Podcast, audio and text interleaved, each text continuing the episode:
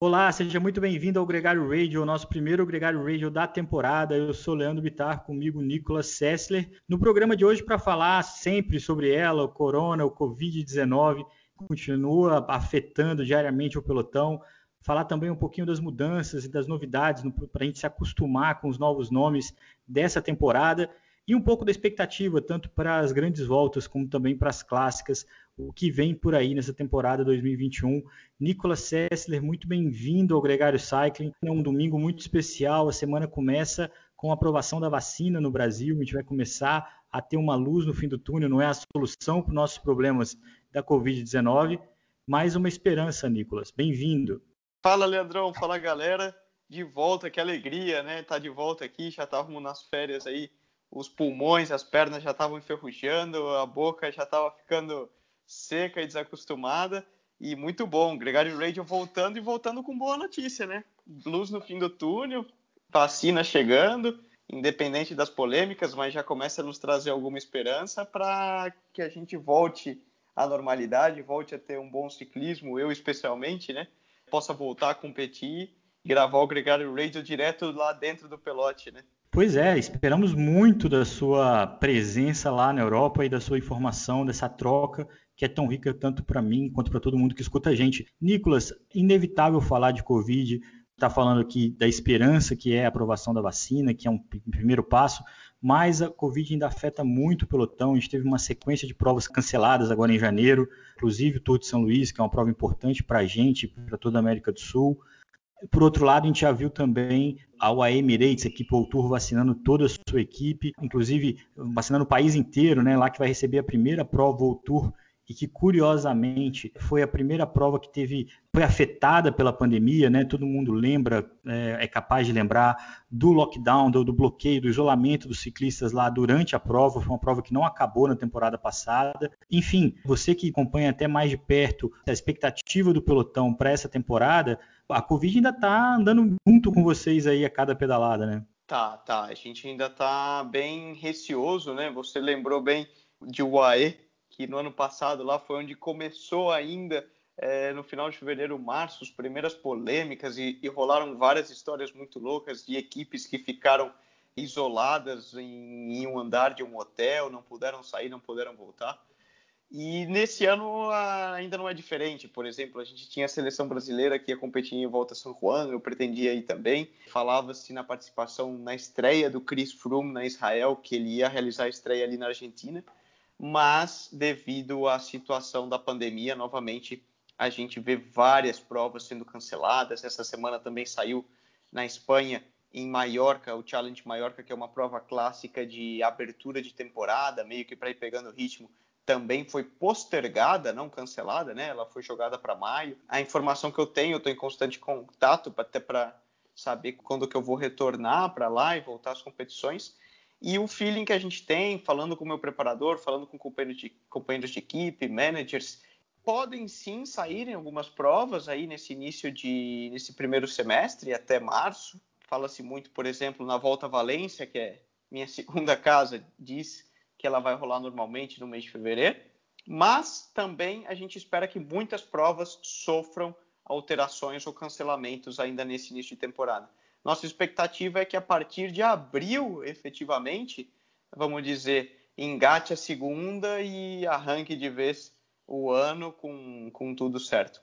Enquanto isso, né, Nicolas, as equipes se preparam, né? Essa época da temporada tem os training camps, inclusive é uma pauta do Gregário Cycling, os training camps. As equipes profissionais estão todas viajando mundo afora, fugindo do frio, procurando uma integração, procurando planejar a temporada 2021 em meio a todas essas dúvidas, né? Infelizmente, a gente teve uma, até uma informação muito triste, que foi um acidente com a equipe Bora, envolvendo sete ciclistas, e o Kelderman foi um dos mais prejudicados, é, lá no Lago de Garda, na Itália, durante o training camp da Bora. Felizmente, apesar dessas lesões, estão todos bem. Não quero nem falar sobre esse acidente em si, Nicolas, mas eu quero falar sobre o momento de preparação, de planejamento das equipes, cada um tentando já montar a sua temporada, o que, que vai rolar é, para esse ano? É, já rolam muitos, é, de novo, né, ainda com alguma incerteza, porque vários calendários já estão sofrendo alterações, mas os, eh, vamos falar aí, os big guns, os peixes grandes já começam a divulgar um pouco quem vai para onde, né? Se um vai para o giro, se o outro vai para o tour, é, quais as expectativas. Mas ainda são poucos que anunciaram, né? A gente viu a Jumbo já anunciou alguma coisa com o Tom do Molan. A gente viu também o Thibaut Pinot anunciando que deve é, focar alguma coisa no Giro de Itália. A gente viu também novamente o Tadej Pogacar, que era o, o atual campeão do Tour de France, falando que deve, claro, voltar a defender. Vimos também Egan Bernal dizendo que gostaria de ter uma tentativa no Giro de Itália, mas ainda tudo de certa maneira aí com especulações, uma vez que mesmo eles o consenso é de que a gente não tem uma certeza muito grande de quais provas efetivamente serão realizadas ou não. Vale ressaltar também que, claro, quando a gente fala dos peixes grandes, o calendário deles é muito mais fixo do que o dos peixes pequenos, os nossos, né?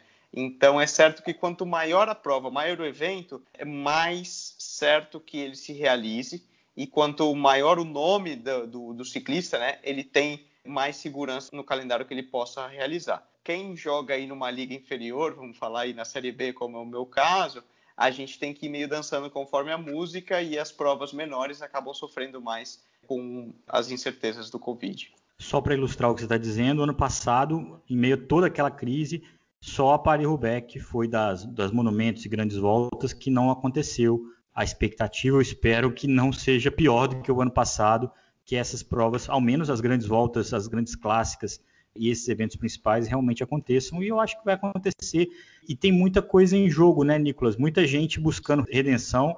Eu acho que um dos highlights da temporada é o Chris Froome na equipe Israel. Ele que depois de anos na Sky, de quatro títulos no Tour de France, de vitória na Vuelta, vitória no Giro, vai agora buscar reencontrar a vitória numa equipe que é ascendente, uma equipe relativamente nova, com um bom grupo de ciclistas ao redor dele mas é muito diferente, é uma outra coisa. Além dele, também dá para destacar aí a volta do Renko Evenepoel, a volta do próprio Gambernal, que teve um, um Tour de France para esquecer, né, pelas lesões. É, não, e outros buscando se consolidar, né?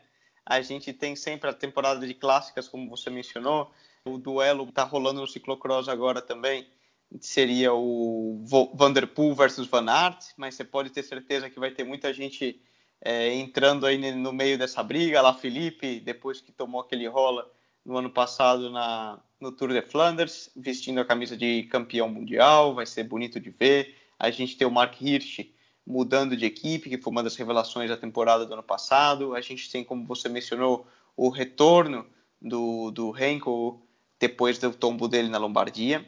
E temos também algumas coisas né, que a gente vai ter que se acostumar que vão ser diferentes, mudanças de nomes de equipe, né? Você mencionou a equipe Sunweb, que era a antiga equipe do Mark Hirsch suíço, agora ela passa a se chamar DSM, então a gente tem que se acostumar aí com a mudança de nomes. Uma outra figura que é muito que a gente acostumou para sempre ver o, o ciclismo francês, que é o Romain Bardet, que para sempre a gente viu ele na G2R, ele vai mudar de equipe, ele mudou de equipe, né? Ele vai correr justamente pela DSM.